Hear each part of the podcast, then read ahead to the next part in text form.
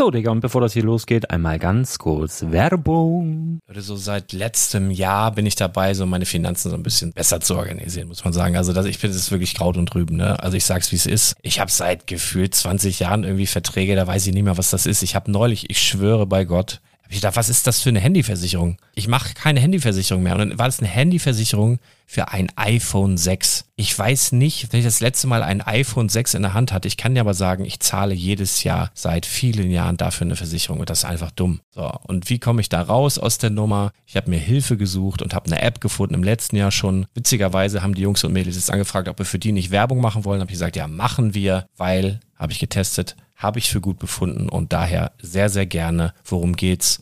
Finanzguru. Finanzguru ist erstmal eine kostenlose App. Die ist auch dauerhaft kostenlos. Es gibt dort so Plusfunktionen. Da kannst du dann für 2,99 Euro pro Monat das Ganze testen. Plusfunktionen sind zum Beispiel, also du hast so Features, kriegst so detaillierte Budgetanalysen, personalisierte Finanztipps, du behältst die Kontrolle über dein verfügbares Einkommen bis zum nächsten Gehaltseingang. Also das sieht in der Praxis so aus, du kannst deine ganzen Konten dort hinterlegen, es muss einmal so verknüpft werden, keine Ahnung, Sparkasse, Volksbank, du kannst aber sogar Kryptokonten hinterlegen, du kannst irgendwelche Aktien, falls du Aktiendepots hast, du kannst alles hinterlegen dort. Und diese App, gerade wenn es um so Sachen geht wie Gehalt oder so, macht auch so Forecasts so ein bisschen. Also die erinnert dich zum Beispiel auch dran, wenn jetzt eine neue Versicherung abbucht oder wenn die App denkt, dass da wieder was kommt, dann kannst du das überprüfen. Und wenn da irgendwas irgendwas aufploppt, also bevor es abbucht und da irgendwas aufploppt und du sagst, ah, das wollte ich aber nicht oder das wollte ich schon lange kündigen, dann kannst du in der App per Fingertipp sozusagen rechtssicher sogar dort Verträge kündigen.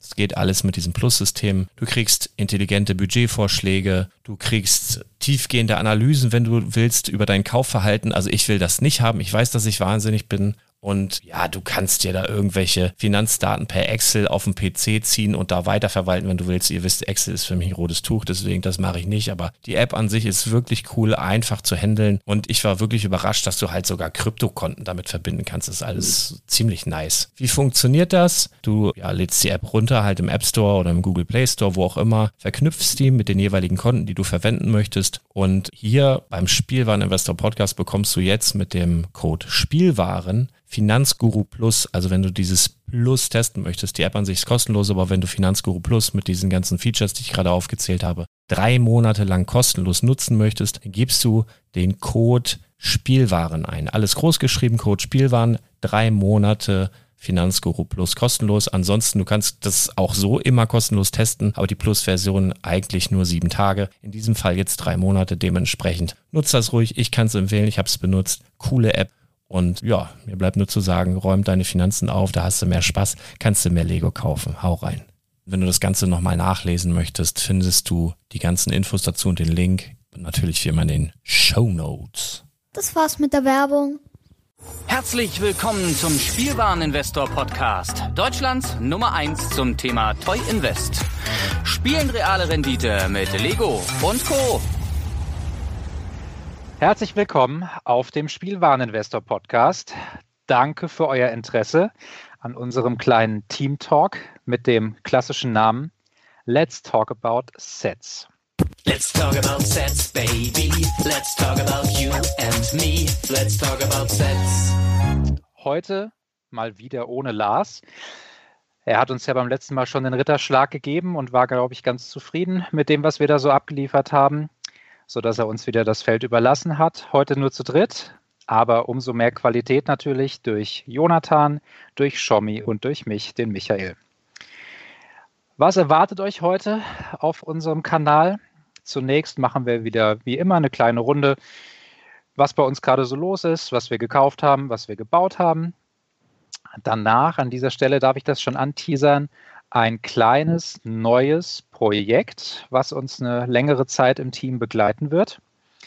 Ja, und dann als Hauptteil letztlich wie gewohnt der Team Talk bezüglich den Neuerscheinungen und angekündigten Neuerscheinungen seit unserem letzten Gespräch. Da sind ja durchaus einige interessante Sachen angekündigt worden und die jetzt auch zum August teilweise ja schon erscheinen.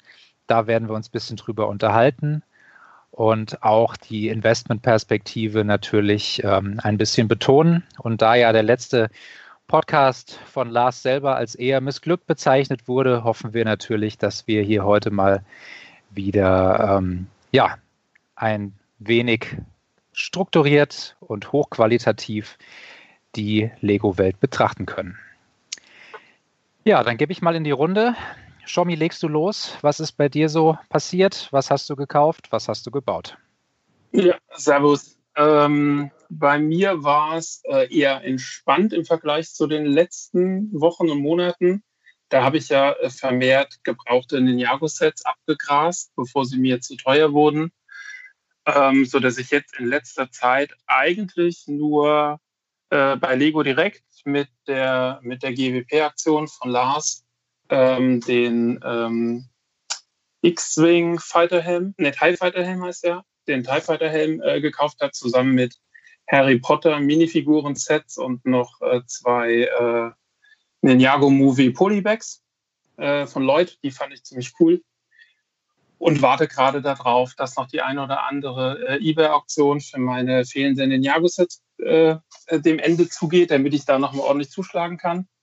Aber äh, auch wenn ich wenig gekauft habe, ich habe viel gebaut, unter anderem äh, äh, von äh, Hidden Side den Bus und baue gerade mit meinem Sohn die äh, Newberry School und äh, habe die eine oder andere Eisenbahn gebaut und was man eben so macht, wenn man ein bisschen Zeit hat und mal ein paar Sets mit dem Junior aufbauen will, um so ein bisschen Stadtfeeling zu erzeugen, dass man anschließend dann auch wieder wunderbar zerstören kann. Genau. Das klingt doch gut. Jonathan, wie sieht es bei dir aus? Ja, also ähm, man muss ja sagen, irgendwie angebotstechnisch halten sich ja viele Händler in den letzten äh, Wochen dann doch äh, sehr stark zurück. Ich glaube, Galeria hat den Vogel abgeschossen, weil unsere Galeria-Filiale, die macht zu und nicht mal das kriegen sie richtig hin, weil die halten nämlich 10% auf Lego-Sets äh, für einen guten Deal äh, zum beim Rausverkauf. Aber da war ich tatsächlich da und habe nichts gekauft. Das Einzige, äh, was ich, ähm, wo ich zugeschlagen habe, war ähm, letzten Wochen auf Amazon. Die hatten einen Tag, wo sie ganz gute Aktionen hatten, so zwischen 30 und 40 Prozent. Da habe ich mir zweimal den Stunt Racer, dann hatte ich, habe ich mir die Harry Potter Bobatos Kutsche heißt das Set, glaube ich, ähm, dreimal noch reingepackt die, die, Lamborghinis, die Speed Champions, ähm, die gab es da auch relativ günstig. Ich glaube, für 38 Euro statt in 60 habe ich mir noch zweimal geholt. Und ähm, den Spielzeugladen, das Creator 3 in 1 Set für auch knapp 30 Euro statt in 50 UVP. Also Amazon fand ich, hatte, hatte die besten Deals und im Gegensatz äh, zu, zu euch allen kommen die bei mir eigentlich auch meistens unbeschädigt an. Ich weiß nicht, was ich, was ich richtig mache bei Amazon, aber die waren alle in tatenlosem Zustand. Ähm, und ansonsten, die besten Einkäufe waren bei Müller. Habe ich dreimal den Raum der Wünsche mitgenommen für 12,99. Bei mir haben sie leider den Rossmann-Gutschein darauf nicht akzeptiert. Warum auch immer. Und dann war ich noch einmal in der Filiale und da habe ich halt, da stand dann rum sechsmal ähm, der El Fuego Stunt, Stunt Truck, ein Hidden Side Set. Jetzt bin ich ja nicht so der Hidden Side Fan, wobei ich muss es ein bisschen revidieren, weil ich habe dann das Set auch zusammen mit meinem Sohn gebaut. Und tatsächlich fand ich es deutlich besser, als ich gedacht hätte. Also wirklich schön zu bauen, schöne Figuren, schöner Spielwert. Ähm, hat mich Ich positiv ja immer. überrascht. Aber jedenfalls hatte Müller gemeint, äh, das Set für 12 Euro raushauen zu müssen. UVP von 40, also knapp 70 Prozent Rabatt. Ähm, da habe ich einfach mal alle mitgenommen, weil 70 Prozent Rabatt ist, glaube ich, kann man nicht viel falsch machen, kann man es fürs Doppelte verkaufen, dann ist immer noch 30 Prozent unter der UVP. Also ja, sollten wir loskriegen dann relativ schnell. Ja, cool. Darf ich, darf ich kurz noch? Ähm, äh, Asche auf mein Haupt. Ähm, ich bin jetzt äh, ein wenig unstrukturiert, aber ich bin ja, wir haben ja Mehrwertsteuerumstellung und natürlich habe ich direkt zur Mehrwertsteuerumstellung eingekauft bei Real. Und zwar gar nicht mal so wenig, vor allen Dingen viele Kleinsets. So äh, alles, was so Speed Champions war und ein bisschen ähm, Mini-Class, das Technik-Set und äh, ein paar Marvel äh, von diesen kleinen Max habe ich äh, noch mal einmal äh, drei Stück gekauft und ein bisschen Ninjago und so. Das habe ich total verdrängt, aber ich fand es damit super. Ich bin kein so großer Realkäufer und äh, habe ja Amazon ausgelassen, weil bei mir kommt ja immer nur äh, verknicktes Material an oder eingerissen oder äh, halb offen oder so. Aber äh, mit dem Realdeal war ich sehr, sehr, sehr glücklich. Den habe ich eben vergessen, sorry. Um ein bisschen äh, un unstrukturiert halt im Podcast zu erhalten. Ja, bevor der Michael jetzt äh, noch sagen kann, was er sich noch alles äh, gegönnt hat, äh, bautechnisch und kauftechnisch.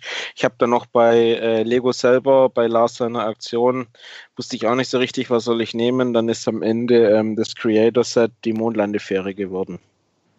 Ja, da bin ich mir jetzt aber noch nicht sicher, ob ich es zurücklege oder ob ich es vielleicht nicht doch selber baue. Ja, ich hänge mich mal ans Thema Amazon dran. Ähm, ich war ja auch einer von den Unglücklichen, bei denen alles, ich würde jetzt mal sagen, in der gesamten Jahreshälfte, zweiten Jahreshälfte 2019, ist bei mir im Prinzip alles von Amazon zerknetscht angekommen. Wobei ich da hauptsächlich kleine Sets bestellt habe, die teilweise, also zum Beispiel Speed Champion für, für 9,15 Euro oder was da mal war eine Zeit lang, oder den Class für 7,77 Euro. Ähm, da habe ich teilweise, weil ich einfach mal es als Geschenk auch brauchte, habe ich einfach mal eins bestellt und das kam teilweise in Tüten und wurde vom Postboten dann in den Briefschlitz gequetscht und solche Scherze. Ähm, aber selbst wenn die das in diesen Kartons, in diesen Umschlagkartons versenden, in denen normalerweise ein einzelnes Buch ist, es kommt einfach immer kaputt an und ich habe deswegen lange Zeit dort auch nichts mehr bestellt. Aber ich habe eben die Lambos mit dem guten Preis auch mitgenommen wie Jonathan und die kamen einwandfrei an. Und ähm, ich habe parallel dazu auch den Stunt Racer für, ich glaube, 46,99 bei Amazon mitgenommen, weil ich denke, ähm, also ein, ein, kleiner Cousin von mir, dem habe ich das, äh, dem habe ich das mal geschenkt und der war da so begeistert von, dass ich gesagt habe, okay, irgendwann brauche ich das auch nochmal für mich selbst, weil das doch ganz nett ist mit der Fernbedienung. Der Stunt Racer ist auch geil. Ich glaube auch, dass es ein ganz gutes Investment ist. 80 Euro hat er, glaube ich, UVP für 46,99 genau. Euro mitgenommen der wird, der wird definitiv Freude machen, wenn er mal vom Markt ist. Auch weil es, glaube ich, das letzte Set ist mit, mit regulärer, mit regulärer nicht Bluetooth gesteuerter Technikfunktion. Also sicherlich interessant. Genau. Also da, wie gesagt, hat Amazon wirklich mal das vernünftig gemacht. Aber ansonsten muss ich äh, ehrlich gestehen, habe ich seit unserem letzten Gespräch äh, ziemlich über die Stränge geschlagen und ich muss auch sagen, ich habe ähm, so ein bisschen was auch schon von dem Geld ausgegeben, was ich mir eigentlich für den Black Friday zurücklegen wollte. Es gab aber auch ein paar schöne Sachen. Also ich habe natürlich auch bei Lars GWP-Aktion mitgemacht und ähm, da man ja über 75 kommen musste, habe ich den Harry Potter-Zug für 77, XY ähm, mir dann nochmal gegönnt, weil ich glaube, dass das Set ähm, sehr ikonisch ist und ähm, es war ja auch teilexklusiv. Insofern hat es mir da nicht so wehgetan, es bei Lego direkt zu kaufen. Ähm, dann habe ich tatsächlich Lars besucht in seinem Laden. Und äh, was da passiert ist an Käufen, das, äh, das bleibt in Bardo-Brick. Äh, äh, bisschen Kleinkram, bisschen Großkram. Da habe ich doch ein bisschen Geld gelassen. Ähm, was ich ansonsten noch äh, Größeres gekauft habe, ich war äh, im Urlaub und habe dort ähm, tatsächlich die Vestas Windkraftanlage.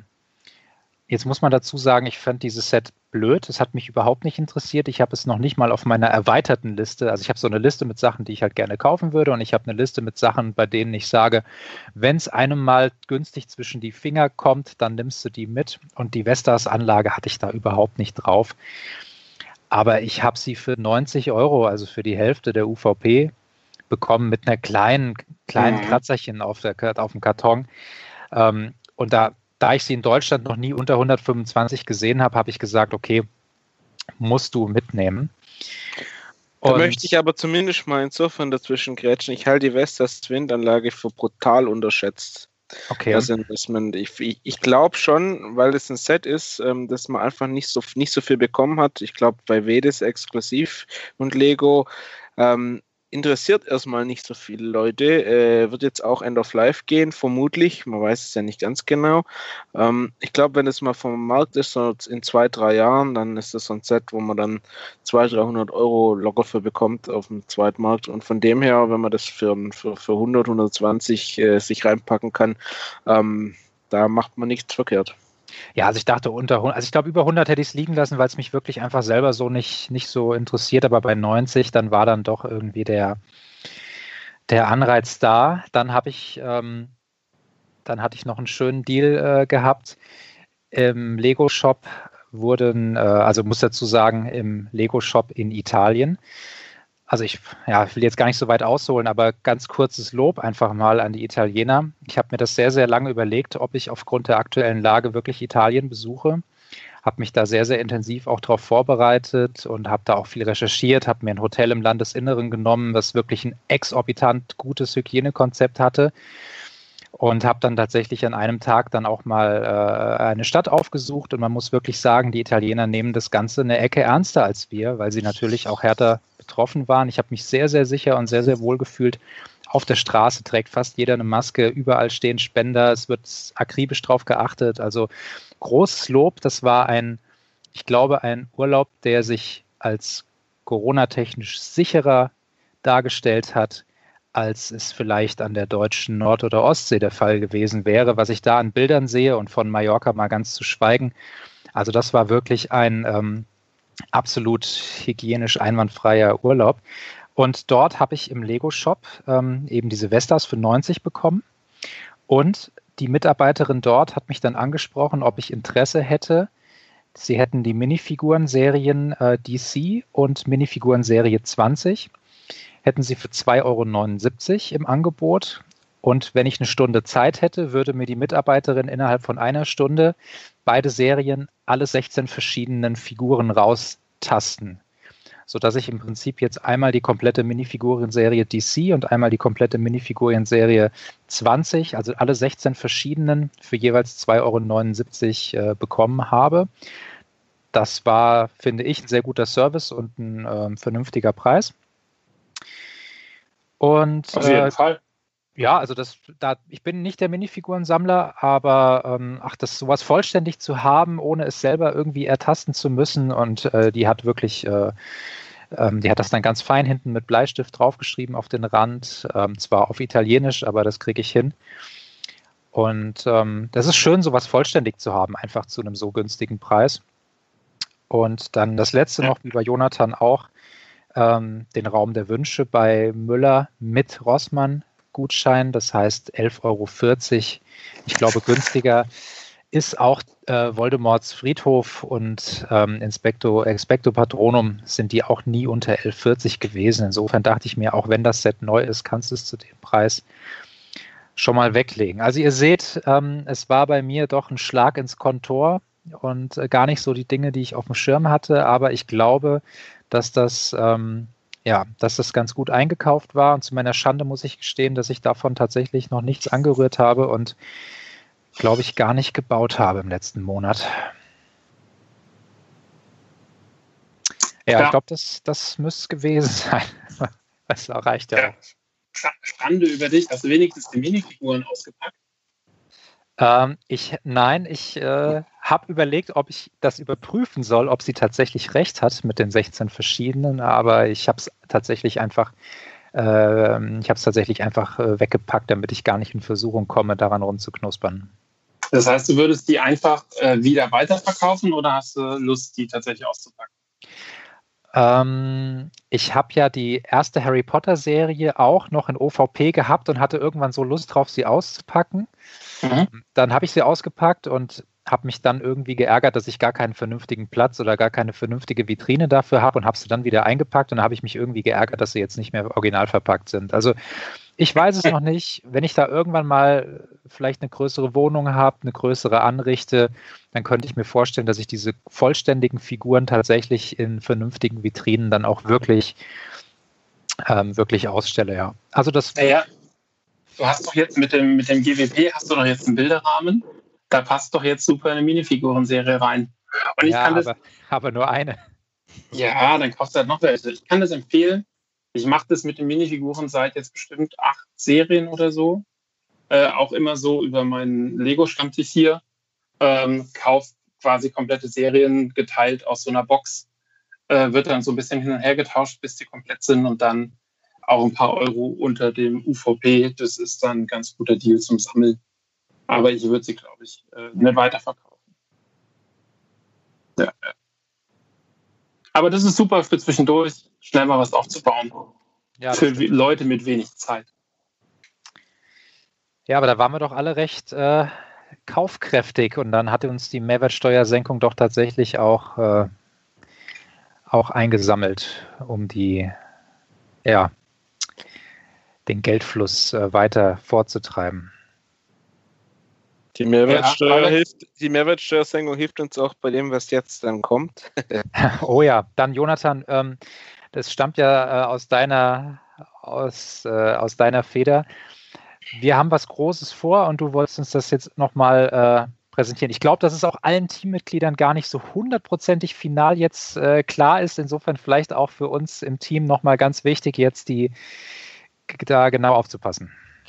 Ja, und zwar gibt es, ja, es gibt ja das Projekt 100 äh, von, von Lars und Daniel, ähm, die jetzt bei dem Projekt, das wir jetzt äh, dann noch zusätzlich gestalten wollen, äh, auch mitmachen werden, mit Sicherheit. Und äh, wir haben be- beschlossen, wir nennen das Projekt 1000. Mal 1000 ist mehr wie 100 und äh, letztendlich äh, ein cooler Name. Ähm, und es wird so eine teaminterne Challenge sein. Das heißt, ein Wettbewerb zwischen allen, die ähm, unter allen, die jetzt beim Lars im Team sind, die und die mitmachen wollen. Und die Idee ist, dass wir jetzt mit dem heutigen Tag startend jeder vier Wochen Zeit hat, sich ein Lego-Portfolio zusammenzustellen, wobei der Name sagt es schon, insgesamt maximal 1000 Euro virtuell ausgegeben werden dürfen für dieses Portfolio. Und wie gesagt, der Zeitraum, der ist, beginnt dann mit dem heutigen Tag und wir haben jetzt dann alle vier Wochen Zeit, diese 1000 Euro möglich, aus unserer Sicht möglichst zielbringend in, in Lego-Sets zu investieren. Da haben wir uns ein paar Regeln für ausgedacht, äh, dass es auch ein bisschen spannend wird. Ähm, und zwar eine Regel ist, dass man maximal drei Stück von einem Set kaufen darf. Es können prinzipiell alle Sets gekauft werden, äh, die verfügbar sind. Natürlich macht es dann unter Umständen schon mehr Sinn, ähm, Sets zu kaufen, die demnächst End of Life gehen oder von denen man zumindest denkt, dass sie End of Life gehen, weil ähm, wir werden dann die Wertentwicklung der Portfolios ein bisschen abwarten, nach einem halben Jahr mal gucken, wie haben die Portfolios sich so entwickelt. Aber ähm, die, die große Abrechnung, sage ich mal, äh, wer denn die Challenge gewonnen hat, ähm, das wollen wir dann in einem Jahr machen, also heute in einem Monat plus ein Jahr. Ähm, da schauen wir dann, welches Lego-Portfolio hat den größten Wertzuwachs äh, geschafft anhand der durchschnittlichen eBay-Verkäufe, so ähnlich wie Lars das in seinem Projekt 100 auch macht. Und ähm, dann haben wir uns überlegt, gibt es auch was äh, zu gewinnen? Und zwar, wir haben, was haben wir jetzt eigentlich ausgemacht? Dass jeder ein Set äh, zurücklegt, so Wert 20 Euro, roughly. Ähm, und der Gewinner bekommt dann eben die Sets äh, von allen anderen äh, zugeschickt. Das war so die, die grobe Idee und er kann dann entscheiden, was er damit machen will. Die Sets beispielsweise für einen wohltätigen Zweck einsetzen, wie der Shomi das vorgeschlagen hat, oder einfach die Sets selber gewinnbringend weiterverkaufen. Ähm, das ist dann jedem, das ist dann dem Gewinner überlassen, äh, was er damit machen möchte. Ganz grundsätzlich äh, zu den Regeln, äh, wie gesagt, man darf nur max ein Set maximal dreimal kaufen, dass es genug Abwechslung gibt und es müssen mindestens fünf Themenbereiche adressiert werden. Themenbereich könnte zum Beispiel sein Technik oder Hidden Side oder Ninjago oder wer möchte auch mal Trolls. Ähm, ja, das ist so, sage ich mal, ähm, eine wichtige Regel. Dann soll der, soll der Einkauf ausschließlich über Online-Händler äh, erfolgen, die nach Deutschland versenden und die Ware dann halt auch lieferbar haben. Ähm, wie machen wir das eigentlich? Äh, soll, soll man da Gutscheine einsetzen dürfen, wenn es da welche gibt? Es gibt ja immer Wir wieder hatten- so Rabattaktionen und so, das haben wir gar nicht besprochen bisher, gell? Äh, ja, wir hatten aber gesagt, wir nehmen die, äh, sorry Michael, wir nehmen die Übersicht von Bricklink und ähm, wenn beim Bricklink-Preis ein Gutschein inkludiert ist, würde ich den jetzt mitnehmen. Du meinst Ich- Brick, ganz kurz, du meinst Brick Merch, oder? Äh, Brick Merch, genau, sorry. Ähm, auch bei mir ist schon spät. Genau, wir wollten die Übersicht von Brick Ja, Merch nehmen, die Händler, die dort gelistet sind und die Preise, die es dort eben gibt. Und äh, wenn dort ein Gutschein inkludiert ist, ähm, ehrlich gesagt, nehmen wir den mit. Und äh, jetzt zusätzlich aber auf Müller nochmal einen Rossmann-Gutschein würde ich in dem Setting jetzt aber ausschließen. Ja, wir haben ja sowieso gesagt, nur Online-Händler und Müller müsste man Genau. sich eine Filiale liefern lassen. Also man kann bei Müller dann schon bestellen, aber halt äh, nicht noch zusätzliche Rossmann-Gutscheine lokal einlösen, zumal die ja manchmal genommen werden, manchmal nicht. Wie, Ja. Aber äh, dann lassen wir auch Payback raus und äh, Mhm. Affiliate, äh, ähm, wie sagt man, ähm, Shop oder wie auch immer. Dann machen wir wirklich einfach den Preis, der Ja. bei, bei Brickmatch gelistet ist. Und manchmal ist es ja so, zum Beispiel bei Thalia hat ja Brickmatch den Preis und dann steht da in eckigen Klammern Code oder sowas dahinter. Also das ist dann schon okay. Aber sozusagen der Preis, der dann auch in dieser, in diesem Preischart bei Brickmatch letztendlich auftaucht, den nehmen wir dann als Referenz, sodass es irgendwie dann auch im Nachhinein ähm, nachvollziehbar ist. Also kein Cashback, auch keine Lego VIP-Punkte. Aber wenn man im Lego Online-Shop was kauft in den nächsten vier Wochen und in dem Fall wird es ein GWP dazu begeben, ähm, das geht dann ins Portfolio rein, oder? Wir Ja, würde das ich schon handhaben? sagen. Ja, na gut. Okay, und dann sollte man natürlich sich jeder äh, noch eine Begründung überlegen, warum habe ich jetzt dieses Set einmal, zweimal, dreimal gekauft? Ähm, äh, war der Rabatt besonders oder ha- hat das Set viel Potenzial? Also, dass wir da dann einfach drüber sprechen können, wenn wir dann in der nächsten Let's Talk About äh, Sets Folge dann uns die einzelnen Portfolios anschauen. Ich denke mal, wir werden dann auch auf der Homepage einen Blogartikel schreiben, wo dann nochmal das jeweilige Portfolio von, von jedem, der, der bei dem Projekt mitmacht, äh, dargestellt ist. Äh, wie gesagt, kleine Begründung, warum dieses Set und nicht, nicht andere. Weil, wie gesagt, für 1000 Euro kriegt man auch eine ganze Menge Sets. Also können ja viele unterschiedliche sein oder wenige unterschiedliche, je nachdem, wie teuer die Sets halt werden. Ähm, ja, bin ich mal gespannt, äh, was, was sich da jeder einfallen lässt, äh, wie, wie die verschiedenen 1000 Euro Portfolios aussehen werden. Ähm, und letztendlich, äh, wie sich das Ganze dann entwickelt innerhalb von einem Jahr. Ähm, und wer dann natürlich am Ende triumphierend äh, die Sets abräumt, die wir alle in den Pot packen. Und wir würden es dann so machen, dass wir bei der nächsten Folge Let's Talk About Sets, dass dann eben hoffentlich alle aus dem Team dabei sind und ähm, zumindest, dass diejenigen, die nicht dabei sind, dann ihre Liste zumindest zur Verfügung stellen, dass wir da also wirklich unsere, unsere fiktiven Einkäufe vorstellen. Dann vielleicht nach einem halben Jahr schon mal so grob gucken, wer ist momentan der Führende, bei wem haben vielleicht die Sets schon gezündet, bei wem noch nicht. Aber dass dann sozusagen ähm, der Pot in einem Jahr dann ausgewertet wird und zwar mit Hilfe von den tatsächlich, äh, tatsächlich getätigten Verkäufen auf Ebay. Das kann man, glaube ich, immer ganz schön als Preisreferenz dann, ähm, dann nehmen. Oder wie würdet ihr es machen? Ja. Ja, Was ich ich- habe das was ich- gestern mal getestet ähm, und habe festgestellt, ähm, wenn man sagt, okay, wir nehmen den Stichtag und nehmen die Verkäufe der letzten vier Wochen, hast du je nach Set ähm, Verkaufsanzahl von, keine Ahnung, vier bis zehn oder zwölf. Je nachdem, wie klein es ist, natürlich mehr, aber bei etwas größeren oder mittelgroßen, dann ist es ungefähr so die Range, manchmal auch 20. Aber das ist, glaube ich, noch vertretbar im Aufwand für äh, die Menge an Sets, weil ich gehe davon aus, da könnten nachher pro Portfolio schon so 20 verschiedene Sets äh, unter Umständen mit rauskommen. Ja, ich glaube, da wird es auch Überschneidungen geben, äh, ganz Ja. sicher sogar. Vielleicht, äh, wenn wir da Lust haben, analysieren wir mal, welche Sets denn hier allgemein unter uns Investoren dann am beliebtesten waren und die am häufigsten. Vielleicht machen wir dann sowas wie eine, noch eine Konsens äh, Projekt 1000 Liste. Mal gucken. Könnte ich mir auch vorstellen. Ich meine, es wird, es wird wahrscheinlich auch so ein bisschen davon abhängen, nehmen wir mal angesetzt den Fall morgen, dem, an dem Tag, an dem wir im Prinzip unser Geld noch, unser fiktives Geld noch übrig haben. Wenn jetzt morgen das Hogwarts-Schloss für 299 kommt, wird es wahrscheinlich bei jedem mindestens einmal drin liegen. Wenn das Hogwarts-Schloss aber einen Tag vor Schluss für 290 99 kommen würde, dann hat vielleicht der ein oder andere nichts mehr übrig, um das dann noch einzuladen. Insofern es ist schon bei so ein paar Sachen, auf die man vielleicht noch wartet, ein paar Sachen, die auf der EOL-Liste stehen, ist es schon eine gewisse Zockerei, ob man das jetzt am Anfang äh, realisiert oder nicht. Also ich habe schon so ein paar im Auge, für die ich mir gerne noch ein bisschen was aufhebe bis zu den letzten Tagen. Aber ja, ich habe auch welche im Auge, aber die Rabatte sind halt gerade nicht da, wo ich sie eigentlich gerne hätte. Das Problem Ja. ist halt, wenn die dann tatsächlich in, EOL gehen, ne, dann, dann sind sie weg.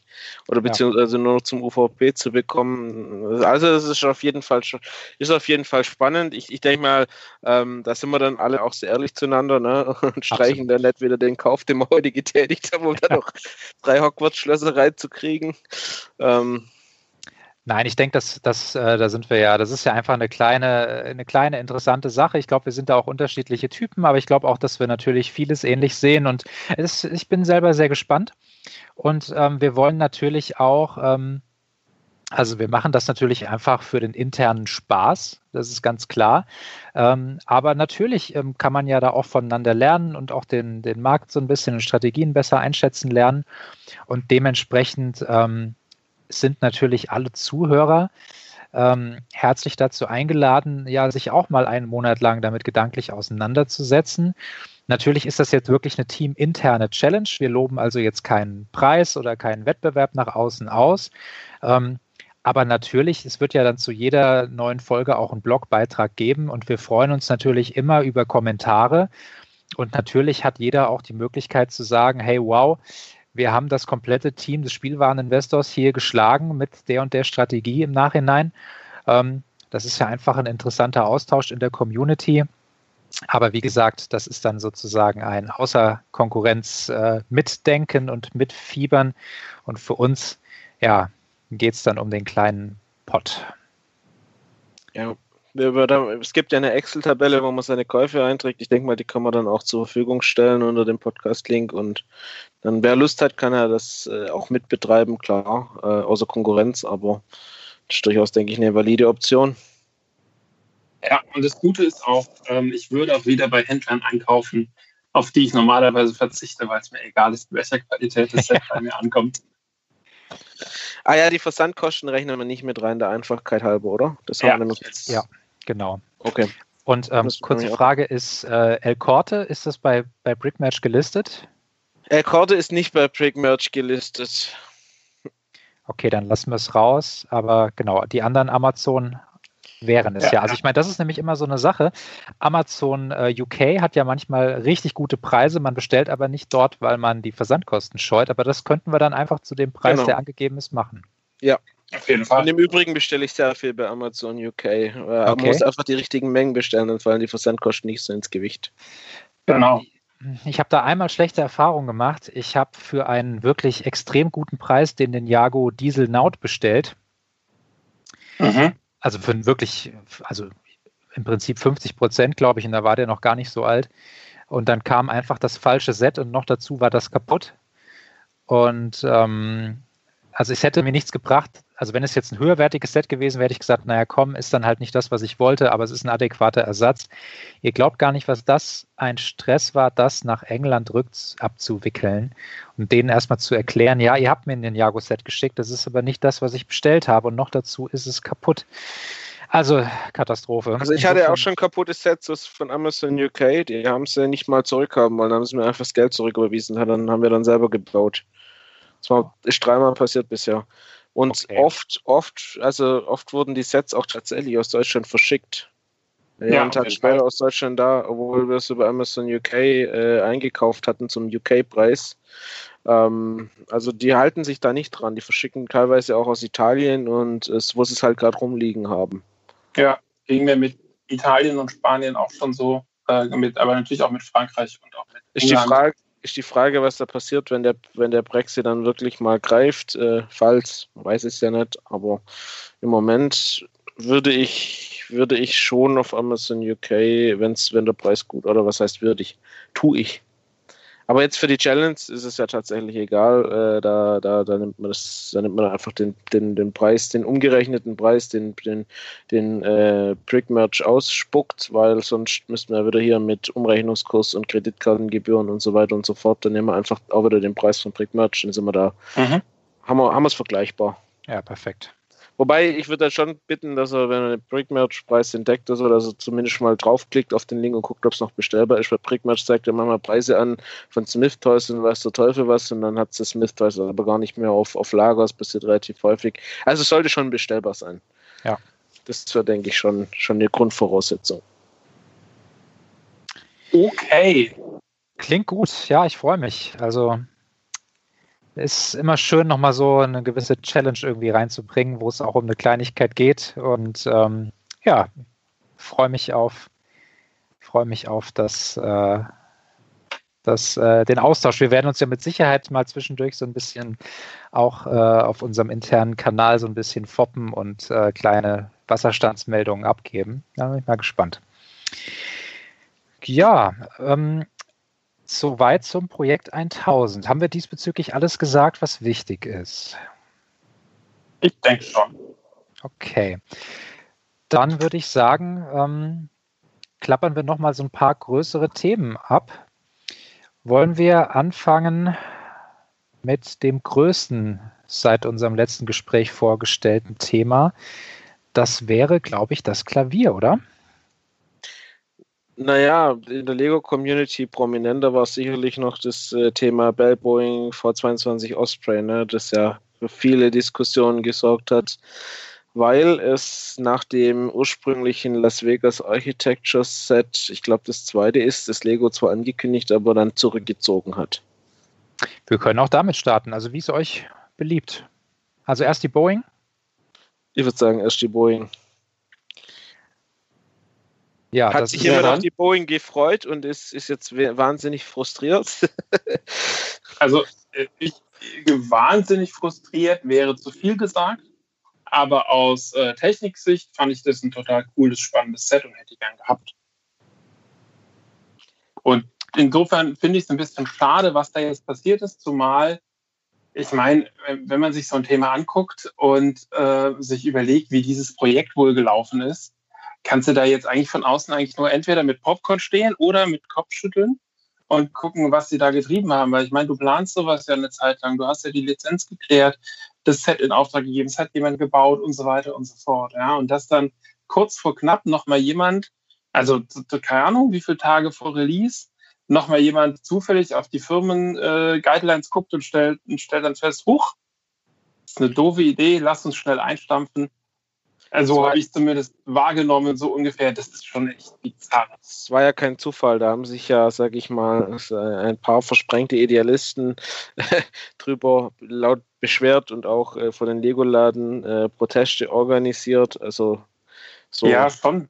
Aber weißt du, eine das Petition gestartet, die 70 Leute unterschrieben haben, gefühlt. Äh, Ja, ja, ja. Ich, glaub, Also ich- ich, glaube, der Punkt ist äh, an der Stelle, und dann bin ich auch damit fertig, ähm, das Risiko, dass sowas passiert, ist sicherlich da, aber ähm, das kalkulierst du so nicht ein. Also ich kann mir nicht vorstellen, dass die gesagt haben, okay, wir probieren es einfach mal. Sondern ich glaube, da ist ganz kurz vor knapp jemand reingekrätscht und hat gesagt, wir machen es nicht und damit quasi die komplette Entwicklung ähm, geschrottet. Und äh, ich wie gesagt, ich bin hier so kopfschüttelnd und denke mir, was auch immer da passiert ist, ich muss es nicht verstehen. Also das Set ist mir relativ egal. Und ähm, ich finde auch, es wurde ja in den letzten Wochen auf den verschiedenen Plattformen, Blogs ähm, immer wieder hin und her diskutiert, wo fängt das an, was sind die, äh, was bedeutet dann Star Wars, ist das auch schon ein Kriegsthema, was ist, was macht Kobi da mit seinen äh, Rommel, Rommels Einsatzfahrzeug und so weiter. Also das ist ja hin und her diskutiert worden und ich denke, ähm, da kann man auch unterschiedlicher Meinung sein. Und ähm, ich finde auch, Lego hat jedes Recht der Welt und jede Rechtfertigungsgrundlage zu sagen, die Boeing ist eben deswegen nicht machbar. Sie hat aber, Lego hat auch jede Möglichkeit zu sagen, nein, ähm, wir haben uns bewusst entschieden, ein lizenziertes äh, Fluggefährt zu nehmen, das wir aber in einem pazifistischen Sinne ausgedeutet haben. Ähm, ich finde, da ist grundsätzlich von der, von der Rechtfertigungslage alles möglich und es wird immer Kritiker und Hater geben und sagen, Leute geben, die, die aus welcher Perspektive auch immer diese Entscheidung kritisieren. Manche Leute kritisieren ja sowieso alles, was aus Billund kommt. Ähm, das Ding ist halt einfach, wie Schomi schon gesagt hat, es darf gar nicht erst zu dem Punkt kommen. Also das, das erweckt ja wirklich den Eindruck, dass da, ähm, also dass da irgendwas intern äh, nicht sinnvoll gelaufen ist. Ja, ich, ich, ich stelle mir, also ich kann mir das schwer vorstellen, wie da Leute zusammensitzen, in welchen Gremien da die finalen Entscheidungen getroffen werden. Letztendlich ist so ein Lizenzierungsprozess ja wahrscheinlich auch nicht nur von einem Praktikanten abhängig. Da werden ja schon Größen in der Firma ihre Unterschrift für hergeben müssen. Und ich glaube, ähm, es ist ja nicht so, dass man da irgendwo 300 Euro äh, hinüberweist, weil man irgendwo ein Etikett draufdruckt, sondern da weiß man ja schon, mit wem man verhandelt. Insofern, ich habe kein Problem mit dem Set. Ich habe auch kein Problem, wenn das Set gar nicht erst gekommen wäre. Ich finde es einfach problematisch, ähm, dass man sich so, dass man so den Eindruck erweckt, erpressbar zu sein. Also ich finde es jetzt gut, dass sie den Arsch in der Hose haben, um zu sagen, nee, wir haben da einen Fehler gemacht. Ähm, aber noch viel cooler hätte ich es gefunden, einfach eine klare Firmenpolitik zu fahren und dass eine Entscheidung, wenn die aus dem Haus rausgeht, dass die dann auch auf, auf der wie auch immer gearteten Linie ist. Also entweder wird so ein Ding von vorne bis hinten durchgezogen oder es kommt eben gar nicht erst in die Pipeline. Aber wenn es in der Pipeline ist, ja, macht es keinen guten Eindruck, sagen wir es mal so. Ja, mir kommt es so ein bisschen vor wie eine Bestellung im Lego-Shop. Ne? Man klickt rein, freut sich aufs GWP und dann wird es einfach mir nicht, dir nicht rausstorniert. also von daher passt es irgendwie äh, schon zur Firma. Ähm, ja, also ich bin jetzt kein riesen Technik-Fan. Ähm, ich hätte mir das Set vermutlich selber nicht gekauft. mir tut nur der, der arme Designer leid, der da wahrscheinlich ein Jahr lang dran gearbeitet hat. Und dann kommt es halt, dann kommt zwei Wochen bevor es äh, in Handel kommen soll, heißt er dann, okay, und und tschüss, äh, war komplett für die Tonne, was du da getrieben hast. Ähm, ja, unprofessionell, äh, sicherlich. Äh, in, inhaltlich kann man es gibt es Argumente dafür, das so zu handhaben, wobei ich die jetzt persönlich nicht teilen würde. Ich habe auch kein Problem. Ich meine, es gab ja schon mal ein lizenziertes Boeing Lego-Set, äh, war jetzt kein, kein äh, Kriegsgerät, sondern wirklich eine zivile Maschine, aber nichtsdestotrotz, daran hat sich an der, an der Boeing-Lizenz damals niemand gestört. Es gab einen Technik äh, Air Race Jet, der ja eigentlich ein klares Militärflugzeug war, eine F-35, äh, auch deutlich erkennbar, nur halt keine Lizenz hatte, hat sich auch kein Schwein dran gestört. Und jetzt kommen die beiden Sachen zusammen und auf einmal ist es äh, ein Verstoß gegen irgendwelche Richtlinien, obwohl äh, das Set ja schon als nicht militärisch deklariert war. Ähm, ja, wie gesagt, kann man so sehen, würde ich nicht so sehen. Schade für die Fans, die sich darauf gefreut haben schade für die, für die, für die Leute, die da äh, entwickelt haben und die da Herzblut reingesteckt haben in das Set, weil ich halt schon für, für ganz objektiv eines der besten Technik-Sets der letzten Zeit. Insgesamt hat sich Lego damit halt einfach auch keinen Gefallen getan, gell? Und damit können wir es, denke ich, auch, auch soweit äh, belassen. Ja, also ich vielleicht noch da noch mal ganz kurz, wäre das jetzt ein Ideas-Vorschlag gewesen und der hätte ganz viele Stimmen bekommen und alle Leute hätten es gut gefunden und hätte dann in der Lizenzprüfung oder in der Machbarkeitsprüfung gesagt, ist ja ganz nett, aber das ist ein Militärflugzeug und da haben wir eine Policy und das wollen wir an der Stelle in keiner Weise aufweichen, deswegen können wir das halt nicht umsetzen. Sowas würde ich ja verstehen. Ähm, selbst wenn die Historie vielleicht hin und wieder auch mal andere Sets produziert hat, ist ja nie zu spät, eine klare Linie zu fahren. Deswegen inhaltlich verstehe ich das vollkommen. Aber der Zeitpunkt, es ist, äh, ich glaube, die, du hast jetzt genau die Situation, einzelne Leute haben einzelne Sets. Also das Ding ist ja schon irgendwie rausgegangen. Ich habe, äh, ich glaube, der ein oder andere habe ich auf YouTube gesehen, hat das Ding äh, gebaut und hat es gezeigt und so. Also es ging ins Set raus. Und zwar Ja, nicht du, nur du, kommst auch, du kommst auch ran über Ebay, wenn du sehr, sehr viel Geld Ja. mitbringst. Genau, das ist jetzt, das ist jetzt dann zu- zusätzlich noch mal ein Punkt.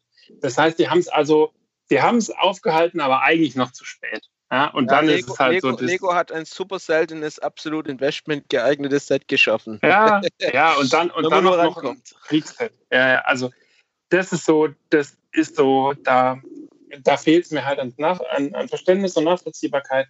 Aber äh, du hast schon gesagt, das Thema ist jetzt durch. Der Designer tut mir auch leid, wirklich. Ähm, ich ähm, habe noch nicht in die Anleitung geschaut. Ich werde mal schauen, äh, ob man das Ding einfach rebricken kann äh, mit, so ein paar, mit so ein paar Sets, weil mir ist die Lizenz egal, mir sind Aufkleber und so, alles Wumpe. Wenn das ein cooles Flugzeug ist, das man cool bauen kann mit ein paar coolen Funktionen, dann lohnt sich das aus meiner Sicht zu gucken, ob man das nachbauen kann, weil es bestimmt Spaß macht auch und man ein bisschen Spaß mit haben kann. Aber wenn man mal ehrlich ist, wenn das jetzt einfach trotzdem erschienen wäre, was wäre passiert? Das Set wäre von der Fangemeinde wahrscheinlich jetzt nicht glori ja, nicht glorifiziert worden. Es wäre wahrscheinlich so mittelmäßig gewesen. Es ist ja auch so mittelpreisig. Ähm, es wäre in Sachsenhausen wieder aufs Übelste zerrissen worden, typisch, äh, wenn eine neue Technikwelle kommt. Ähm, ein paar hätten es gekauft, ein paar hätten es liegen lassen, irgendwann hätten es mit 35 Prozent abverkauft. Es wäre nach einem Jahr vom Markt verschwunden, nach aller Regel, bei einem Set, was jetzt nicht so ikonisch ist. Und der Name Bell Osprey wäre überhaupt nicht so oft in aller Munde gewesen, wie es jetzt ist. Ja, und jetzt ist dieses Ding groß geworden und, und jetzt hat man sich im Prinzip ein größeres Ei ins Nest gelegt, ähm, als wenn man es einfach auf den Markt gebracht hätte. Aber gut, es ist jetzt, wie es ist. Ähm, ich, ich werde es niemals besetz, besitzen, ich hätte es auch niemals besessen.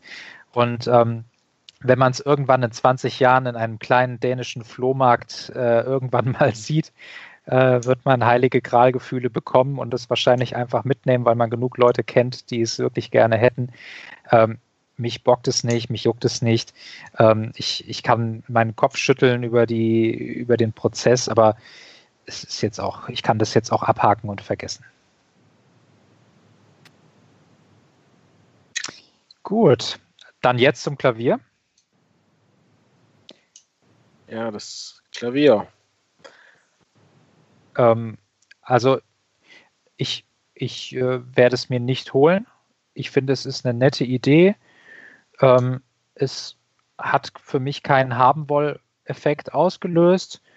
Ähm, ich glaube, dass es für den Preis was bietet, aber dass es jetzt auch nichts ist, wo man sich in der Größenordnung, in der, in der, in der, in der Wertigkeitsordnung von Krokodil, Pirate Bay, Ninjago City und so bewegt. Es wird einen gewissen Investmentfaktor haben. Mich lässt es kalt, obwohl ich es nett finde. Also ich, ähm, ja, ich, ich bin nicht äh, drauf angesprungen, sagen wir es mal so. Also ich finde, es ist ein großartiges Set. Ich mochte schon äh, die, das Set, das bei Ideas äh, eingereicht wurde und ich finde, das Niveau hat äh, die Lego-Umsetzung äh, in jedem Fall gehalten. Ich mag die Idee, dass man es mit dem Handy auch Töne abspielen kann, auch wenn man nicht richtig spielen kann, sondern halt der nächste Ton bei der nächsten Taste kommt. Aber das, äh, ich finde es, ich ist eine gute Idee. Es ist gut umgesetzt. Es sieht wirklich, wirklich edel aus. Es ist groß. Es ist mächtig. Ähm, ich mag das Set ich spiele nur selber kein Klavier und ähm, es ist halt einfach auch teuer. Ne? Und es kommen eine ganze Menge echt hochpreisiger Lego-Sets raus äh, in, next, in nächsten Tagen schon eigentlich. Das fängt ja jetzt im August an äh, mit dem Piano selber und äh, dem Super Nintendo, über den wir sicherlich auch gleich noch zwei, drei Worte verlieren. Lars sein Lieblingsset und ich, ich muss es, ich, ich spoilere jetzt einfach mal, meins auch. Aber ähm, letztendlich muss man sich da dann schon, muss sich jeder gut überlegen, oh, dann kommt noch eine, eine große Kantina von Star Wars raus und noch die, die, äh, die Winkelgasse 400 Euro Set. Ne? Also da haut Lego schon, sag ich mal, äh, relativ viele, relativ teure Sets raus in kurzer Zeit. Ähm, wo man sich schon gut überlegen muss, äh, was, was packe ich, was, was möchte ich jetzt wirklich bauen davon, was möchte ich wirklich haben und ob das dann reicht, äh, dass ich das äh, Piano wirklich haben, bauen möchte, um es mir irgendwo hinzustellen und ab und zu mal äh, drauf zu klimpern, in Anführungszeichen, weiß ich nicht. Ähm, also bei mir hat schon einen gewissen Haben-Will-Effekt ausgelöst. Ich halte es auch für, für, für insofern ein großartiges Set, als es sowas in der Art halt einfach auch noch nicht gab. Und, und das ist damit für mich eigentlich das, wofür es die, wofür es die Ideas-Reihe gibt Ne? Ähm, also ich finde es eine tolle Anwendung von dem Ideas-Konzept. Mich hat die Größe von dem Teil auch überrascht, weil der Fanentwurf war deutlich kleiner und es kommt nicht so häufig vor, dass Lego dann noch einfach mal 1000 Teile draufpackt im Vergleich zum Fanentwurf. Ähm, als aus Investment-Sicht glaube ich, dass äh, es, wird ja auf Amazon wird es haben, das ist, ist, jetzt schon bekannt, die haben es schon gelistet. Ich glaube, da wird es schon auch gelegentlich ordentliche Rabatte geben. Also 20 Prozent oder so, könnte ich mir vorstellen, wird man es mal mitnehmen können. Ähm, da kommt es, glaube ich, stark darauf an, wie lange das verfügbar sein wird, aber da ist ja bei Ideas die Chance relativ groß, dass es vielleicht nur so anderthalb Jahre oder so am Markt sein wird. Äh, und äh, dann halte ich es tatsächlich für ein sehr starkes Investment. Vielleicht nicht in der Kategorie von der Pirate Bay oder von der Ninjago City, aber äh, in der Kategorie drunter auf jeden Fall. Ähm, einfach vor dem Hintergrund, dass halt viele äh, Menschen, die, die Klavier spielen, die, die einfach ein Klavier daheim stehen haben und so weiter und so fort und die vielleicht jetzt gerade nichts mit Lego anfangen können, sich die Finger rutschen lassen können und die juckt es dann auch nicht, wenn das Set mal 500, 600 Euro kauft. Wenn die es dann entdecken und äh, haben wollen, dann kaufen die sich das. Ähm, von dem her halte ich es für ein gutes Investment, ja. Äh, es ist ein Ideaset, das macht es äh, eigentlich schon fast automatisch zu einem guten Investment. Äh, und es, es, es, hat, eine, hat eine gewisse Uniqueness, würde Lars wahrscheinlich sagen, also eine Einzigartigkeit. Ähm, von dem her werde ich mir das in mein Investmentportfolio zu, zu vernünftigen Konditionen äh, schon packen, aber sicherlich nur ein oder zwei Stück und nicht, nicht mehr, weil dafür sonst ist es zu teuer. Also ich bin ja mal gespannt auf äh, die ersten Videos. Ich habe jetzt allerdings auch noch nicht nachgeguckt, weil mich wirklich interessieren würde, wie sie das vom Design und von der, von der Technik einfach umgesetzt haben. Also da, da bin ich schon so ein bisschen gespannt. Ansonsten muss ich äh, gestehen, ähm, kriegt mich das Set leider auch gar nicht. Und ich frage mich jetzt an der Stelle, ähm, also es liegt daran, ich auch kein Klavier und so, alles, alles in Ordnung. Der Preis ist auch wirklich eine Ansage, auch wenn ich mir denke, da ist sicherlich auch viel Arbeit reingeflossen, es sind viele Teile, es ist Powered Up mit dabei und so weiter. Also es ist vielleicht jetzt nicht wirklich mega, mega teuer, aber schon auch eine Ansage. Aber ich frage mich hier an der Stelle, was die langfristige Strategie von Lego an der Stelle ist. Weil, Jonathan, du hast eben gesagt, da kommen schon noch viele große Sets. Und das Piano ist jetzt ebenso wie Mickey und Minnie oder auch die äh, Mosaikteile äh, natürlich irgendwie ein 18-Plus-Set, keine Frage. Und das ist auch, auch schön und auch der, die, das Krokodil kann man dazu zählen. Aber ich finde, das ist eine sehr überschaubare Nische. Da kann ich mich irren, gar keine Frage. Aber ich frage mich, wo Lego dahin will. Also Mickey und Minnie finde ich auch schon nischig. Ich weiß, Lars sieht es immer anders, weil der immer so im Disney-Hype ist, aber ich bin da schon, schon durchaus kritisch. Aber klar, Leute kaufen sich das und stellen sich das irgendwo hin. Das wird beim Piano genauso sein. Aber ich habe immer den Eindruck, die verzetteln sich da einfach. Ja, und zwar auf einem Niveau und auch mit einem, mit einem Setup, wo ich nicht weiß, ähm, wo sie da langfristig hinwollen. Und wenn sie stärker auf sehr, sehr klar definierte Zielgruppen eingehen wollen, die bisher kaum Lego gekauft haben und sie damit äh, quasi adressieren wollen, dann kann ich das wirtschaftlich vollkommen nachvollziehen. Wenn sie so ein Konzept aber eher nicht haben, sondern einfach mal gucken, wie lange sie das drehen und treiben können, dann bin ich da schon ein bisschen skeptisch, wo uns das auf lange Sicht hinführt. Weil, ja. ja, ich habe halt wie gesagt, die Befürchtung, und da gab es in der Historie ja auch schon den einen oder anderen Hinweis, bei Lego selber, aber auch bei anderen Firmen, dass man so einen Markt auch gerne mal überreizen kann. Und äh, du merkst es ja schon, wenn wir darüber diskutieren, was Investment etc. betrifft. Also du sagst, du holst dir es. Äh, der Lembo lässt, lässt aus, ich definitiv auch, äh, außer die Videos äh, gucken mich in irgendeiner Form nochmal massiv. Aber ähm, da differenzieren sie halt einfach stark aus. Und wenn sie das in Kleinstserie produzieren, ist es cool. Dadurch wird es natürlich auch teurer, je nachdem, was an Teilen drin sind, gar keine Frage. Aber ich frage mich, ob da wirklich eine langfristige Strategie existiert. Ich glaube, zwei Faktoren. Ne? Ähm, also ich glaube schon, dass Lego das äh, bewusst macht. Ähm, erstens äh, neue Zielgruppen versuchen äh, zu, zu, zu adressieren und zweitens fokussieren sie sich dieses Jahr schon auffällig und augenscheinlich auf Erwachsene, ähm, die halt natürlich auch mehr Geld haben. Also ich kann mir easy ein 350 Euro Set kaufen, wenn ich das einfach möchte. Als Schüler oder Student konnte ich das nicht. Mhm. wenn es mich halt catcht, und dann hole ich mir das. Ne? Und wenn ich jetzt halt, sage ich mal, äh, Musikfan bin und nach Deko oder so ein schönes Deko-Element suchen will, dann ist mir das auch wert. Ähm, ich weiß nicht, wie erfolgreich das sein wird, um da jetzt einfach entsprechend äh, Leute wieder, äh, sage ich mal, äh, zu Lego zu führen, aus den Dark Ages zu holen. Ähm, aber ich meine, Lego hat ja auch nicht so viel zu verlieren an der Stelle. Äh, sie würden halt dann verlieren, wenn jetzt die Produktionskosten bei so einem Set äh, das übersteigen würden, was sie damit letztendlich an, an direktem Gewinn äh, haben. Glaube ich schon mal nicht, dass das der Fall ist, weil die werden davon schon ein paar zumindest verkaufen und dann wird sich, äh, sag ich mal, dieser Entwicklungsprozess äh, zumindest nicht negativ auswirken in, in dem Fall.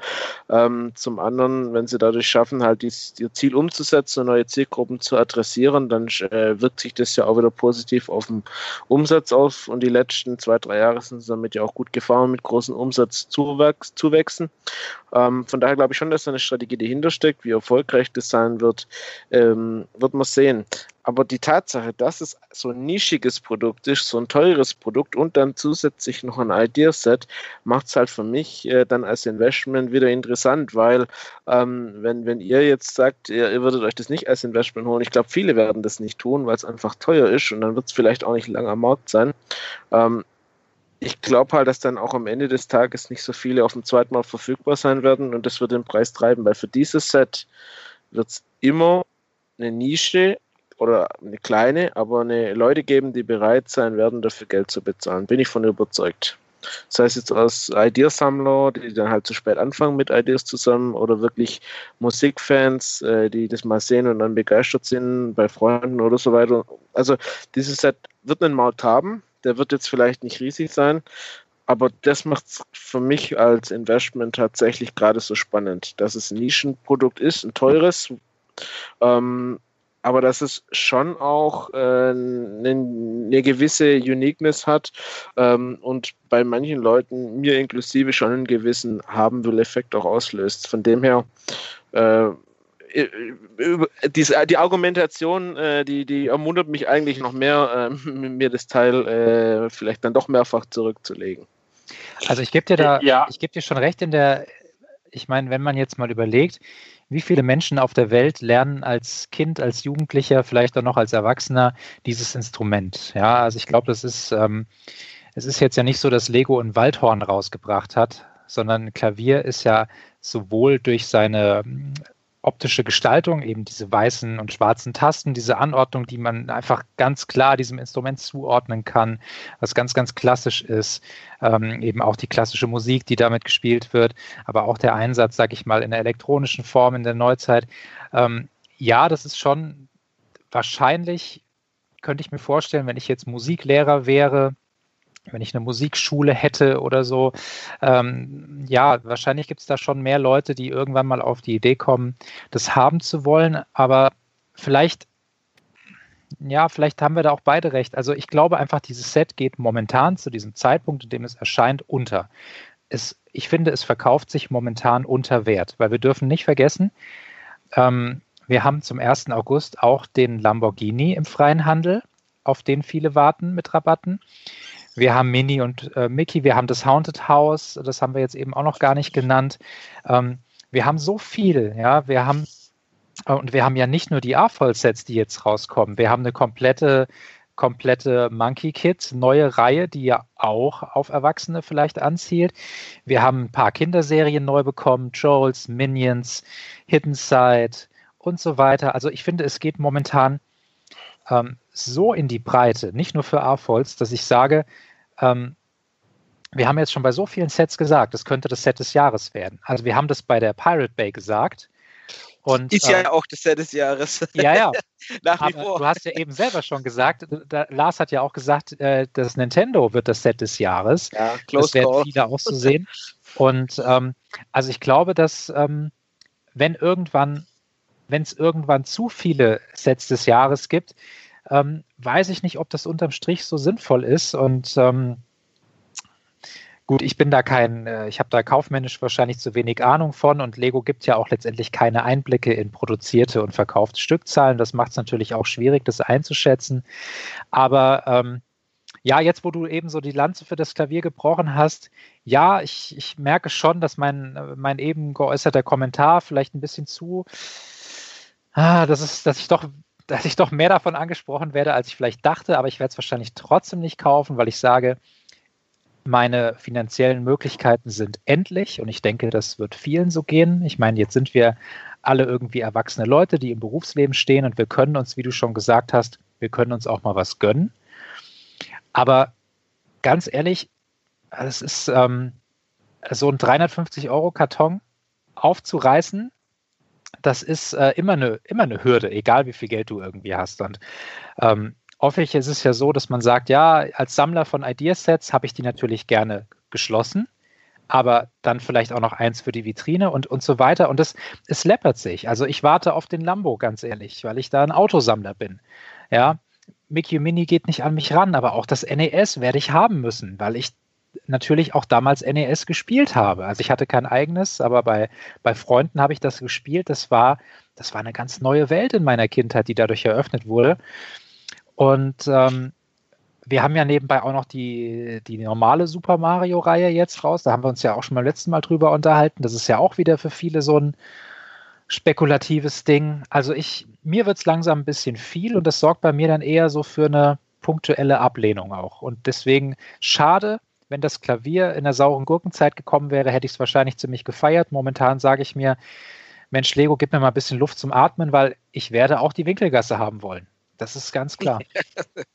ja, und ich meine, was man, was man da auch sehen muss, ich gucke guck so in, in, in, Gedanken zurück an die äh, ganzen Bilder aus meinen verschiedenen äh, Social Media Bubbles von den ganzen Weihnachtssets. Ja, also viele, viele Bekannte und Freunde aus meinem Umfeld haben an Weihnachten immer mal wieder so ein Lego-Set auf dem Tisch stehen. Das fing an mit dem orangenen Porsche.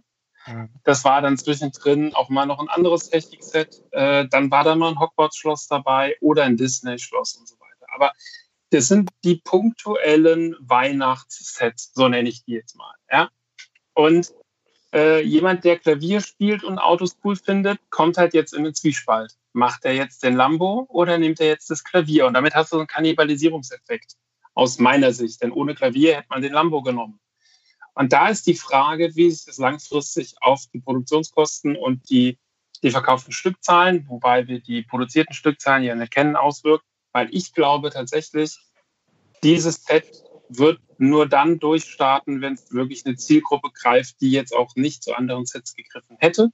Also denen ist Disney zu verspielt, die sind keine Autos, die mögen auch solche aus meiner Sicht ikonischen äh, Sets wie jetzt auch so ein Harry Potter Schloss oder eine Winkelgasse überhaupt nicht, haben kein Star Wars Feeling und sonst was.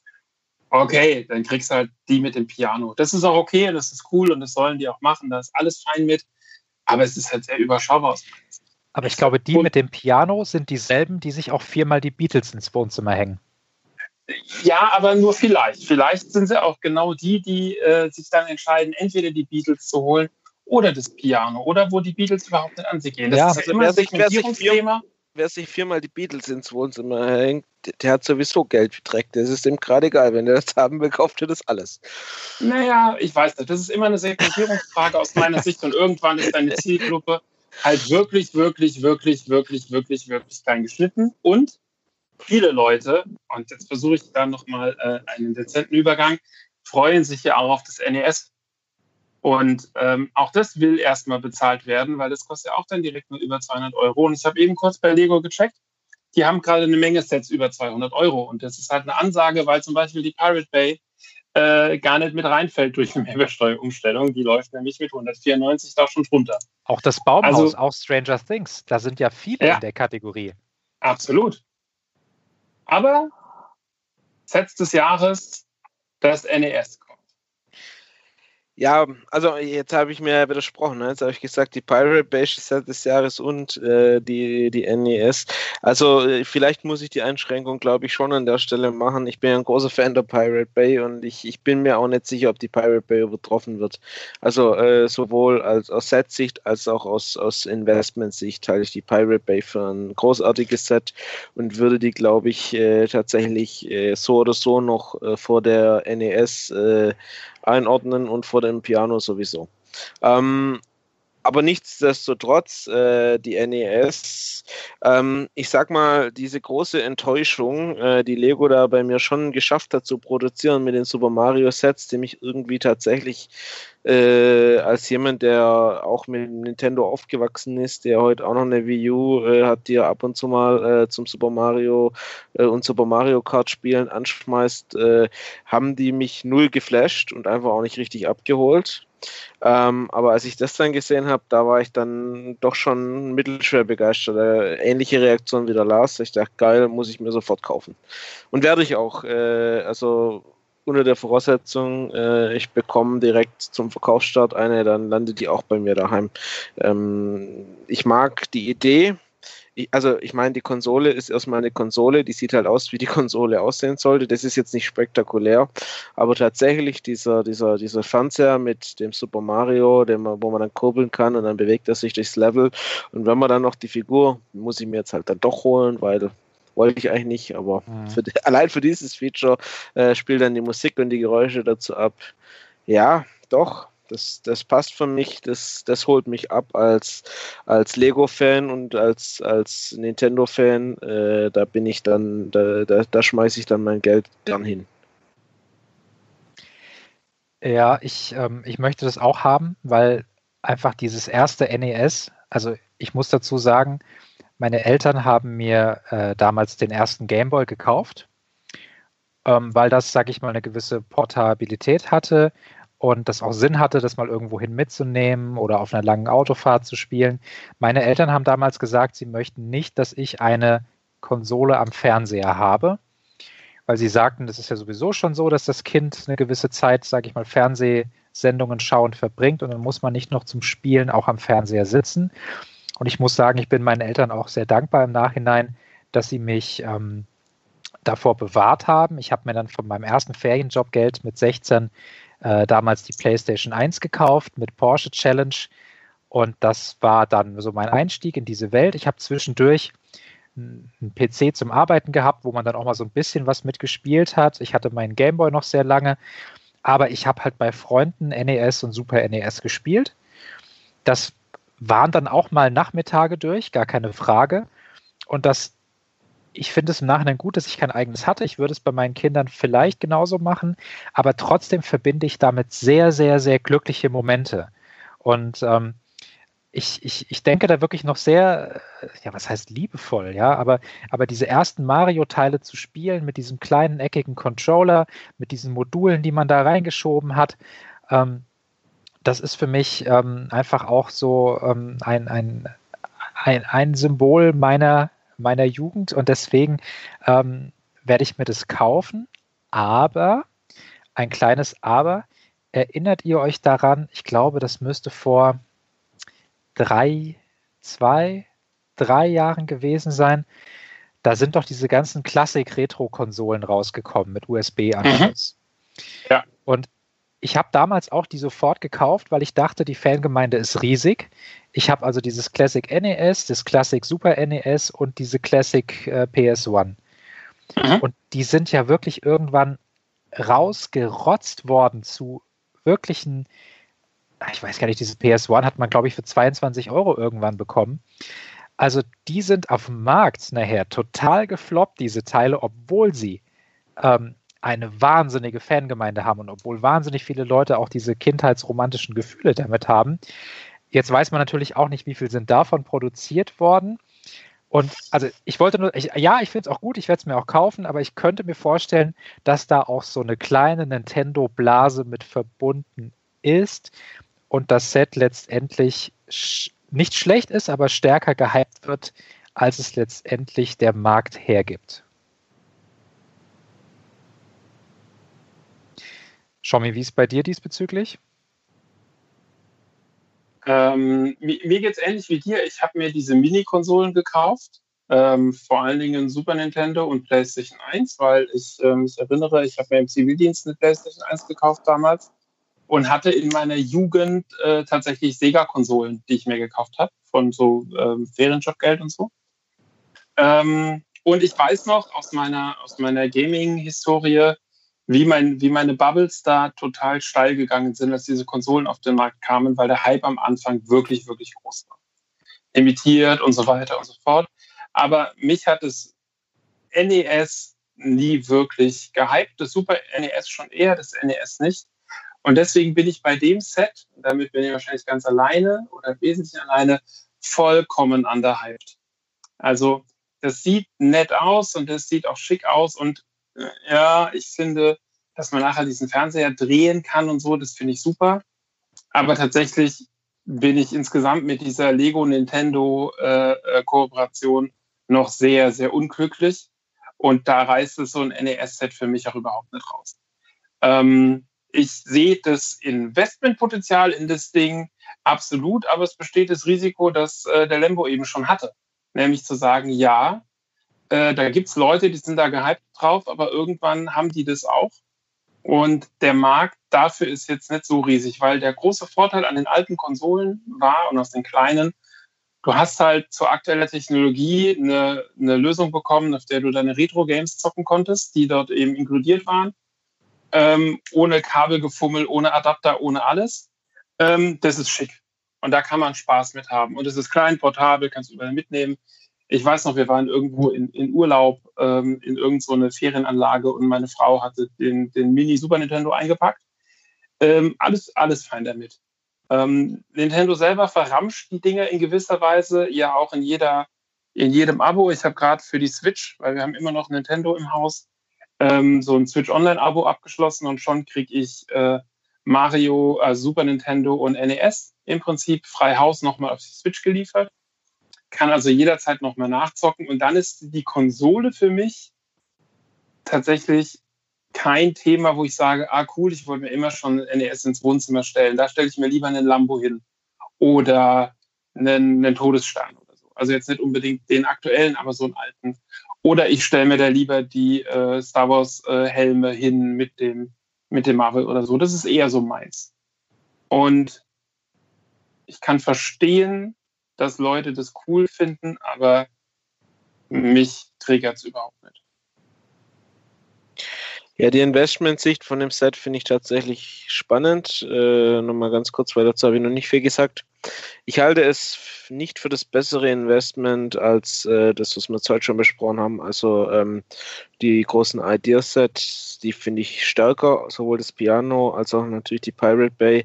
Ähm, aber nichtsdestotrotz, wenn man den Super NES mal mit ein bisschen Rabatt äh, ähm, kriegen kann, kommt darauf an, wie lange er verfügbar sein wird. Aber wenn das Set vom Markt geht, dann wird es auch, auch gut steigen. Weil irgendwelche Leute, die es verschlafen, sich zu kaufen, gibt immer und äh, bei so einem Set, äh, die holen sich das dann auch auf dem Zweitmarkt. Also von dem her würde ich das als ordentliches Investment einstufen, aber nicht so stark wie, wie die anderen Sets, die wir jetzt heute schon besprochen haben. Okay, dann würde ich mal sagen, auch so ein bisschen mit Blick auf die Uhr. Wir haben heute schon äh, einen sehr, sehr breiten und intensiven Austausch gehabt in der kleinen Runde. Vielleicht, ähm, was jetzt noch so auf unserer Ergänzungsliste stand, über was man noch hätte sprechen können, wo jetzt aber vielleicht die Zeit einfach ähm, nicht reicht. Ich denke, ähm, wir schauen alle sehr, sehr gespannt. Äh, ich denke, wenn wir das nächste Mal sprechen, werden wir erste Bilder der Winkelgasse gesehen haben. Das ist ja noch eine große Sache, die auf uns wartet. Da sprechen wir vielleicht lieber drüber, wenn wir dann wirklich konkreteres Material haben und auch wissen, in welchem Scale sie ist und so weiter. Was vielleicht jetzt noch für den nächsten Monat nicht ganz uninteressant ist, wir bekommen neue Brickheads, den Monkey King. Monkey Kid. Monkey King. Ich weiß, aber ich bin äh, ja äh, absolut. Hört ja, hört, ja, hört ja nie einer, aber Monkey Kid wird eine coole Serie, Leute. Ich glaube ja, nicht. Auch der Lars Ich ist mittlerweile glaube drauf eingesprengt. Na klar. Ich habe ja mit Die Lars. Kids eine, lieben äh, das Ding. Ich habe ja mit Lars eine Wette laufen, ob Okay. Monkey King äh, Erfolg haben wird oder nicht. Und wir hatten uns dann über den Wetteinsatz unterhalten. Und ich habe gesagt, dieses Asia-Set wird nicht so zünden und es wird ein Jago der Vorreiter bleiben. Und ich habe dann als Einsatz vorgeschlagen, wenn Monkey Kid, ähm, also ich habe gesagt, es zündet nicht und wenn das so ist, dann bekomme ich von Lars einen Schnitzel mit Pommes. Und ich habe gesagt, wenn dein Asia-Set zündet, dann kriegst du von mir dann eben ein China-Essen. Und dann hat er aber gesagt, er will auch lieber einen Schnitzel haben. Und äh, das werte ich einfach schon mal als Omen. Es, ist, äh, es, es wird nichts werden und ich werde meinen Schnitzel bekommen. Aber, also den, tatsächlich den Brickhead finde ich ganz nett, aber da, ja, weiß ich nicht. Da bleibe ich, da bleibe ich, das wird nichts werden. Man sieht jetzt, wie Hittenside, wie Hittenside schon floppt ohne Ende und ich glaube, dass äh, ich glaube, Monkey Kid wird das nächste Ding sein, was nächstes Jahr abverkauft wird. Aber ich lasse mich auch gerne eines Besseren belehren. Die Sachen sehen ganz nett aus. Ich glaube nicht so ganz dran.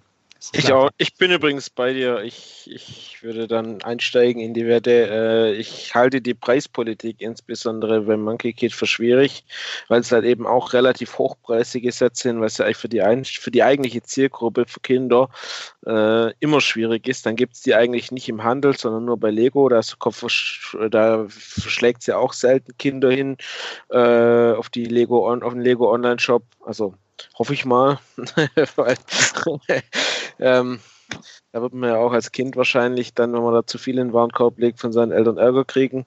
Ähm, ja, für, für, mich ist da die Zielgruppe äh, und das, das Konzept, die Preisgestaltung, das ist nicht rund aus, aus meiner Sicht. Auch wenn ich die Set selber echt okay finde, aber da bin ich mir nicht mehr sicher, äh, ob die als Investment taugen. Also ich, ich lasse mal noch die Finger von.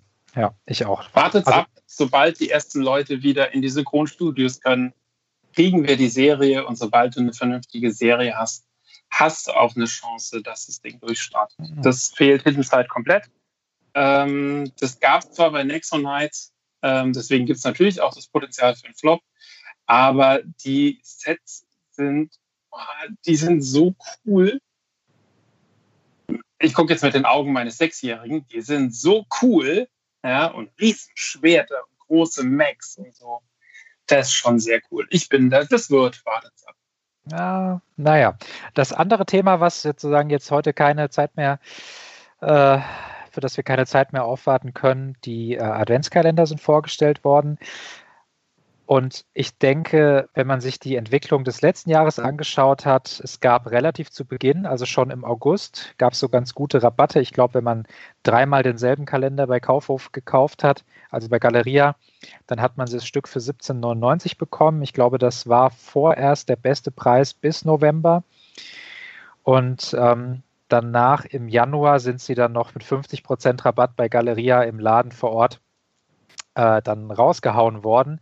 Darauf würde ich mich aber dieses Jahr nicht verlassen. Also es war so, dass man auch dieses Jahr kaum noch Harry Potter Kalender im Januar bekommen hat. Insofern da einfach nochmal der Hinweis, wer sie unbedingt ähm, in größeren Mengen haben will, der sollte sich vielleicht zeitnah um ein Angebot bemühen, weil ich bin skeptisch, ob da im Januar noch so viel übrig sein wird. Es sei denn, sie sind da so gierig geworden, dass sie jetzt da einfach viel zu viel auf den Markt werfen. Ähm, ich werde nur den Harry Potter Kalender kaufen und den auch täglich öffnen. Das war ein schönes Erlebnis letztes Jahr im Dezember. Und äh, die anderen drei äh, interessieren mich für gewöhnlich nicht. Aber das ist sozusagen, da sollte man, glaube ich, von Beginn an schon mal ähm, die Augen auch offen halten jetzt im August. In aller Kürze, der Harry Potter Kalender ist geil. Die anderen Kalender, naja, der Friends-Kalender ist ja noch schlimmer als die Jahre davor, also das muss man auch schon mal geschafft haben. Ähm, aber den Harry Potter-Kalender, ähm, ich, ich werde ich werd trotzdem warten. Ich bin mir sicher, nach Weihnachten gibt es da wieder 50% drauf. Äh, da würde ich schon drauf gehen, ähm, also aus Investment-Sicht. Äh, ansonsten mal gucken, ob ich mir dann an Weihnachten das gönne. Ja, ansonsten würde ich sagen, das waren so die die schwerwiegendsten Themen seit unserem letzten Gespräch. Und ich glaube, wir haben jetzt einen äh, lustigen Monat vor uns mit unserem Projekt 1000. Ähm, ihr könnt mir also eure Sets auch direkt schicken, wenn ihr wollt. Gar kein Ding. Ich sehe bei Jonathan und mir ein dezentes äh, Grinsen im Gesicht. Und, äh, ja, na klar. Ihr, ihr, wisst doch, wie das ist mit solchen Challenges, ja? Da muss, ja gut, wichtig, halt ist ja, wichtig ist ja vor allem, dass wir besser als Lars sind. ja, das wird ja kein Ding, Leute, mal ganz ehrlich. Also ich bin ja mal gespannt, ob ihr aus Baden-Württemberg da mit der schwäbischen Mentalität Vorteile habt oder nicht. Ähm, Baden bitte. Baden. Baden. Hatten, hatten wir doch vorher schon. Ja, für mich Ja. ist äh, für mich ist das irgendwie, ähm, auch wenn ich natürlich die lokalen Unterschiede nicht äh, glätten will, ähm, Das Thema hat mir übrigens auch noch auf, auf, als Backup-Thema. Warum um alles in der Welt öffnen die in Düsseldorf Stimmt. einen Lego-Store und in Stuttgart nicht die Arschlöcher? Aber egal. Ähm, Wird für immer ein Mysterium bleiben. Karlsruhe hat keinen, Stuttgart hat es ist keinen. so Was da los? Absolut. Gut. Genug der Worte. Okay, dann würde ich sagen, ähm, ja, wir hoffen, dass euch äh, das gefallen hat, uns hier zuzuhören beim Fachsimpeln und Philosophieren. Wie immer sind wir irgendwann später schlauer und können die Sachen besser einordnen. Aber das macht ja unser Hobby auch so interessant, dass es einfach äh, immer wieder was Neues gibt, auch wenn es uns manchmal vielleicht etwas zu viel Neues ist. Genau, dann soll das das Wort zum Sonntag gewesen sein. Ähm, ja, wir freuen uns auf das nächste Mal. Wir freuen uns auf das Projekt 1000. Und ähm, ja, ich spare mir, äh, ich spare mir Lars Abschiedsfloskel und sage einfach mal in die Runde: Tschüss, macht's gut. An die Zuschauer, an die Zuhörer und an euch. Bis zum nächsten Mal. Adios. Bis dann. Dann Ciao.